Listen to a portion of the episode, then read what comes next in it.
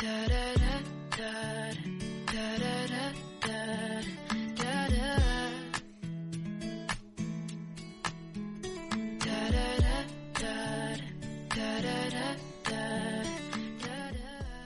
当当，生活百般滋味，我只想给你甜味。亲爱的各位小耳朵们，欢迎你们来收听由喜马拉雅 FM 独家播出的幽默段子。我依然是你们可盐可甜的主播聊聊。唉，现在特别喜欢夜里，小区这么安静。家里灯火通明，电视放着，零食吃着，奶茶喝着，微信上没有一个人找我，安安静静的看一个电影儿，再思考一点什么，再写一点什么，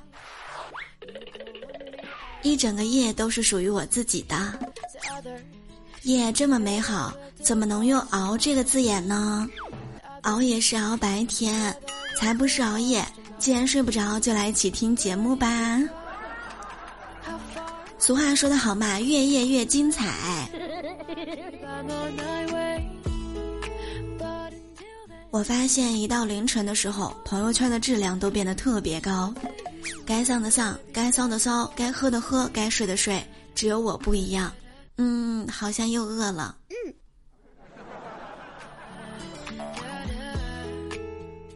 现在呢，A P P 装多了，挺烦的。今天晚上的时候去便利店买了二十四块钱东西，银行 A P P 一条信息，您消费二十四元；短信一条消息，您消费二十四元；微信支付一条消息，您消费二十四元，给我整的一愣，我到底买什么了？就花了七十多块钱。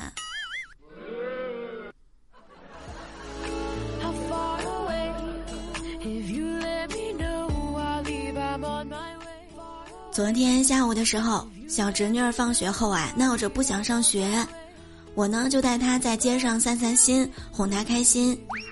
走到一家专卖店，看中一件衣服，但是嗯，价格好贵呀。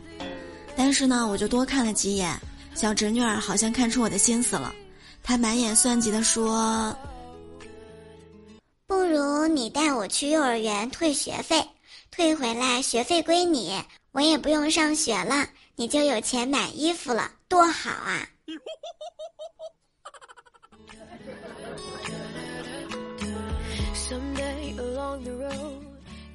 相比之下，他的同学小明回家更紧张了。小明放学回家之后啊，问妈妈：“妈，这几天班主任会来家访，你打算怎么评价我呢？”妈妈问道：“嗯，你想让我怎么说？”小明想了想，说道：“嗯，你就说我自觉自愿的完成家庭作业，争着抢着干家务活儿，尊老爱幼，助人为乐。”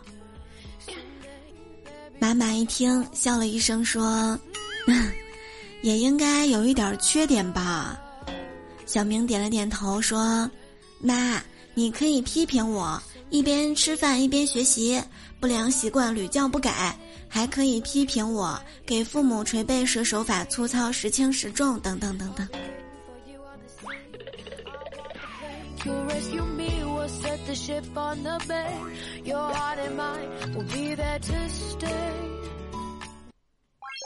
小孩子机智起来，真的是没有大人什么事儿了。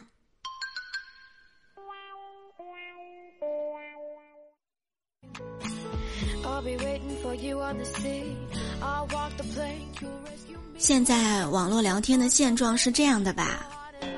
天气预报显示今天全国大部分地区晴朗，啊，谁说的？我们这儿就下雨了呢。哎呀，其他很多地方都晴朗，呵，你说晴就晴呗，反正我也没有看到太阳。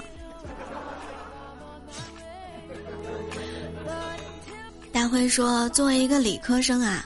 我常常跟别人说，理科生是人类文明进步的动力，文科生是人类进步文明的阻力。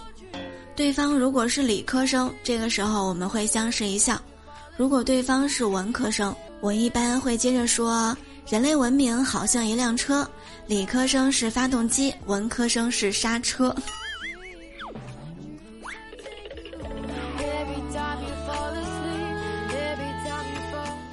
今日新闻真路由器。五月二十九号的时候啊在四川成都某高校的学生们正在上一堂独特的游泳课。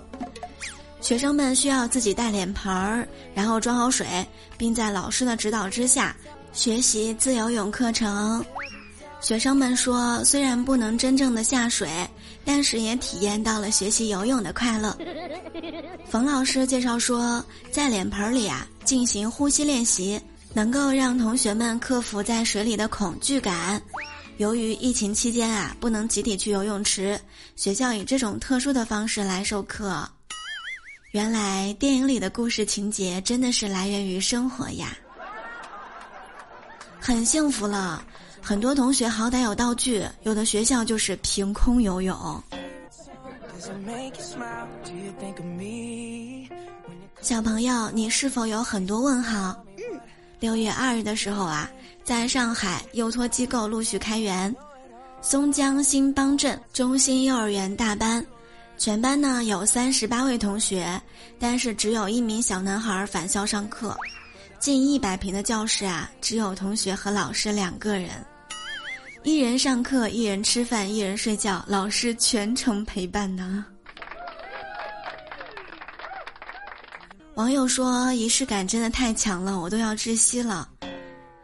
人生赢家，这么小就体验了超级 VIP 上学的待遇。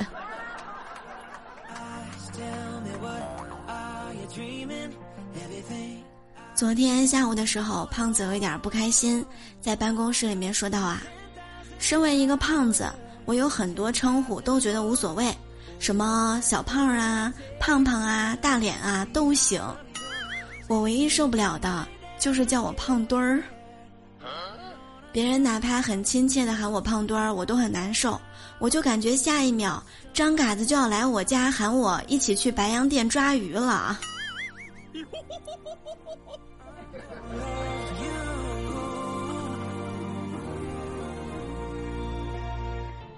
上周刘姐带着孩子啊去医院打针，小男孩呢又哭又闹，就是不配合。刘姐为了转移他注意力，就说：“宝宝，快看哪个阿姨最漂亮呀？”在场的三个阿姨都对视了一眼，都睁大了唯一露在口罩外面的眼睛。小男孩看了看，摇摇头说：“哼，都不漂亮。”幽默段子好听吗？嗯，好听吧。与有趣的灵魂相遇，真的是好开心呐！喜欢聊聊讲段子的各位小伙伴们，一定要点击我们的节目订阅哦。同时，可以在喜马拉雅当中搜索“聊聊”，然后就能找到我的直播间啦。只要点击进入，就能收听我的直播。我的微信公众号是“聊聊的小天地”。互动 Q 群是六八零零六七三七九六八零零六七三七九，欢迎进去聊天儿。每周都会给大家带来很多的搞笑段子、趣味新闻，这是一个解压、温暖的欢乐的小天地。喜欢节目一定要给我们五星好评哟！好啦，亲爱的们，我们下期节目再会啦，拜拜，爱你们哦